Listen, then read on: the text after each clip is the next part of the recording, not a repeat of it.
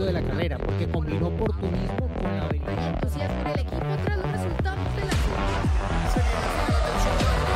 Fórmula Latina. Formuleros, ¿cómo están? Bienvenidos a Respondemos tus preguntas. Así que nos arrancamos con la primera para ir aclarando todas sus dudas. Hola amigos de Fórmula Latina, mi nombre es Ronnie Andrade, soy de Tierra del Fuego, actualmente en Santiago de Chile. Y mi pregunta es, em, quería saber para qué son eso, esas antenitas o esos tubitos que llevan sobre el morro los autos de Fórmula 1 actualmente. Saludos. Hola Ronnie, ¿cómo estás? Gracias por tu pregunta. Bueno, pues estas antenitas que se ven en, la nariz o en el morro de los Fórmula 1, bueno, pues unas son para la comunicación, ¿no? Para el sistema del radio. Otros es para la recolección de datos y otros de los tubitos que tiene son los tubos de pitot que sirven para medir el aire. Así que por simples que se vean, pues obviamente tienen su, su importante eh, Función. labor y función en un Fórmula 1. Exactamente. Bueno, pues vamos a otra. Hola amigos de Fórmula Latina, mi nombre es Edney Altamirano y soy de San Luis Potosí, México. Y mi pregunta es la siguiente. ¿Cómo lograr la diferencia y equilibrio entre la puesta a punto del auto para la quali y el rendimiento en carrera? Saludos. Hola Edney, es un poco eh, el, objetivo de todo equipo lograr un auto que sea contundente en la clasificación y rápido en el Gran Premio. Y pasan por ahí un poco el trabajo de, de todos los equipos para lograr eh, un vehículo que bueno, sea efectivo en ambas situaciones, con un reglamento que limita desde ya. En otras épocas uno podía poner el auto para clasificación, poner el auto para, para la carrera, ir acomodándolo, iba a llover, poner el auto con la suspensión más blanda, estaba piso seco, más duro. Y esto pasó mucho tiempo. Ahora eh, la- las reglamentaciones son mucho más estrictas desde este punto de vista. Uno tiene que correr con el auto que clasificó. Con lo cual, eh, a veces se hace muy complejo, incluso en situaciones de piso mojado, que uno sabe que tiene que salir a, a buscar la vuelta rápida en clasificación con un auto que está puesto para piso seco, porque así seguramente sabés que va a ser el domingo la carrera. Así que bueno, hay muy pocos valores que se pueden tocar eh, a lo largo del fin de semana. El concepto del auto tiene que ser uno solo y, bueno, ahí está, como decía, el desafío de, los equipos, de los ingenieros, de tener un auto que dentro de todo cumpla con, con los dos requisitos, ¿no? Eh, y, y bueno, ese es el verdadero desafío, creo yo, Diego. Sí, hoy en día, en realidad las puestas a punto, digámoslo, en clasificación y carrera no, no, no difieren mucho. eh, obviamente está el tema reglamento, pero igual, según lo que pues, he escuchado recientemente, tampoco es que serían demasiado diferentes, ¿no? Em, pasa más por un tema, por ejemplo, mm, de tu situación de carrera. Y un ejemplo de este fin de semana en Montreal es lo que tenía eh, a nivel de ala trasera Ferrari con sus dos pilotos, ¿no? Leclerc lleva un ala de menos carga, pensando en tener buena velocidad en las rectas para poder adelantar muchos autos, porque era lo que iba a tener que hacer, ¿no? Remontar desde la decimonovena posición. En el caso de Sainz, llevaba un poco más de ala, esto lo favorecía en la clasificación, pero probablemente le iba a pasar un poco factura en carrera. También se mira un poco qué es lo ideal para probablemente preservar los neumáticos si es una carrera que va a estar muy limitada por este tema.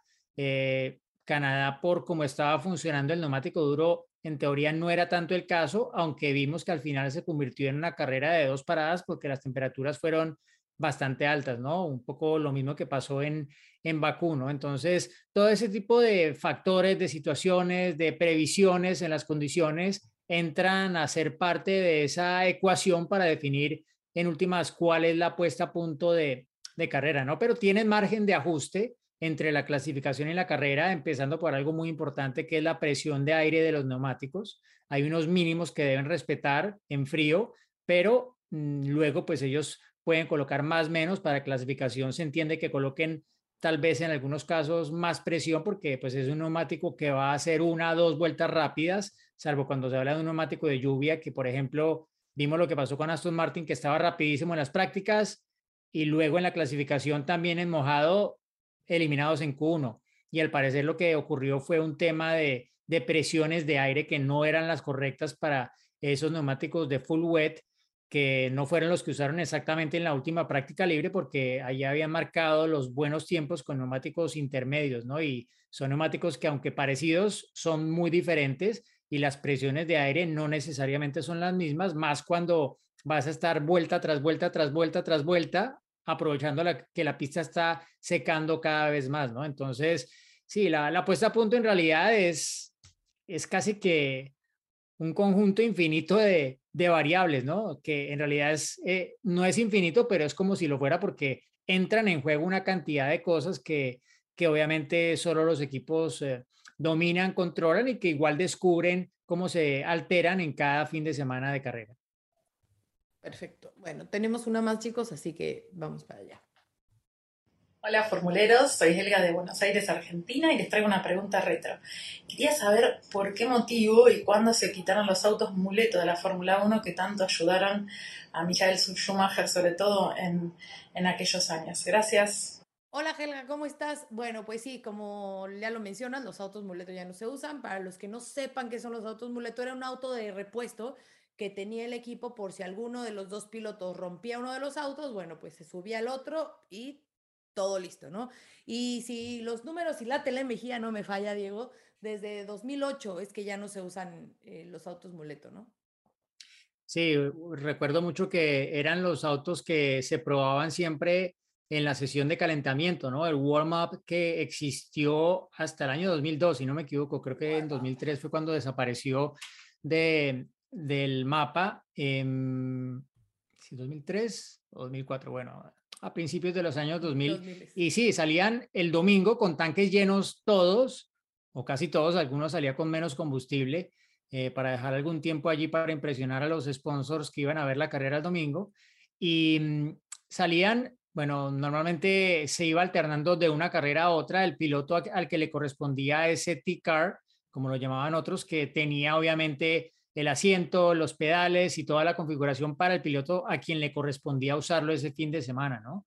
Em, a veces ocurría que se largaba la carrera, había un accidente múltiple y, claro, quien había chocado, si se reiniciaba la carrera, tenía la, la oportunidad de ir por ese auto de repuesto, ¿no? Y es un poco lo que mencionabas en la pregunta que, que salvó en una ocasión a Michael Schumacher, bueno, sí, en varias, y a otros pilotos también, creo que fueron muchos los que tuvieron esa oportunidad. Recuerdo alguna vez también a Juan Pablo Montoya, el auto no le encendía en la, en la formación de, para la, para la vuelta de formación y tuvo que salir corriendo al box, eh, salió a destiempo, eh, ya no podía salirse del auto y fue descalificado en medio de la carrera. Esto fue en Indianápolis, cuando era piloto de Williams. Eh, llegó a correr hasta creo que más de la mitad de la carrera y ya casi que, sí, en la segunda mitad de la carrera le dicen no, descalificado por lo que hizo más casi una hora antes, ¿no?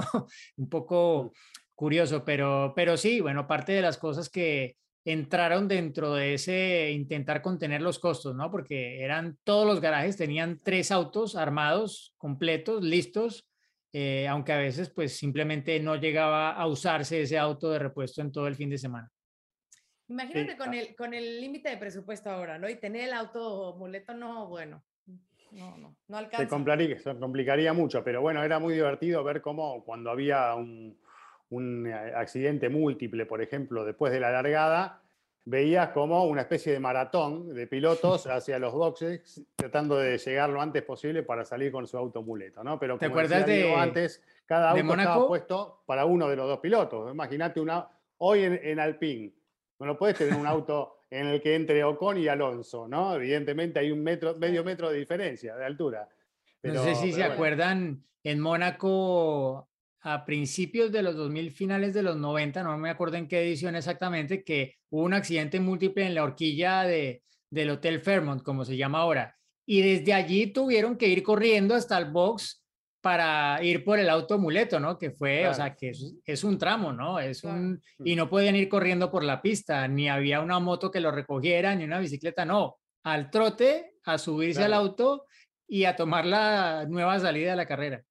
Hay categorías que todavía los usan, pero no en carrera. Por ejemplo, la NASCAR eh, tiene su auto muleto, pero para las prácticas, por ejemplo. O sea, si algo sucede en las prácticas o clasificación, bueno, pueden usar ese auto, el, auto de backup, exactamente. pero no durante la, carrera. La carrera se pegan y ya estuvo. Sí, sí, lo único que, que, sí, Indy tiene el T-Car también.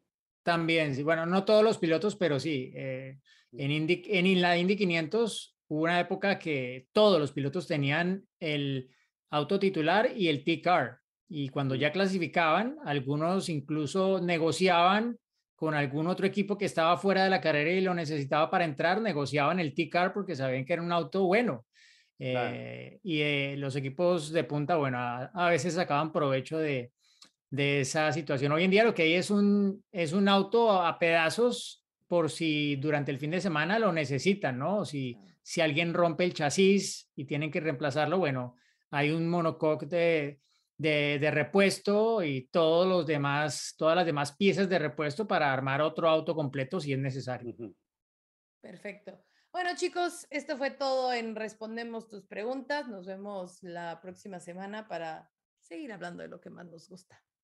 Chao, muchas gracias por estar ahí. Chao, chao. de la carrera porque combinó oportunismo con la habilidad.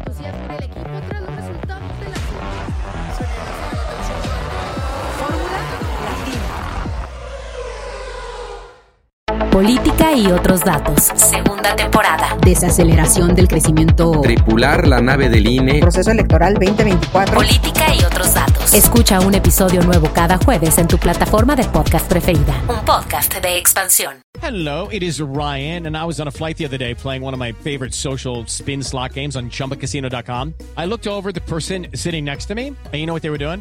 They were also playing Chumba Casino. Coincidence? I think not. Everybody's loving having fun with it. Chumba Casino is home to hundreds of casino style games that you can play for free anytime, anywhere, even at 30,000 feet. So sign up now at chumbacasino.com to claim your free welcome bonus. That's chumbacasino.com and live the Chumba life. No purchase necessary. DTW, void, prohibited by law. See terms and conditions 18 plus.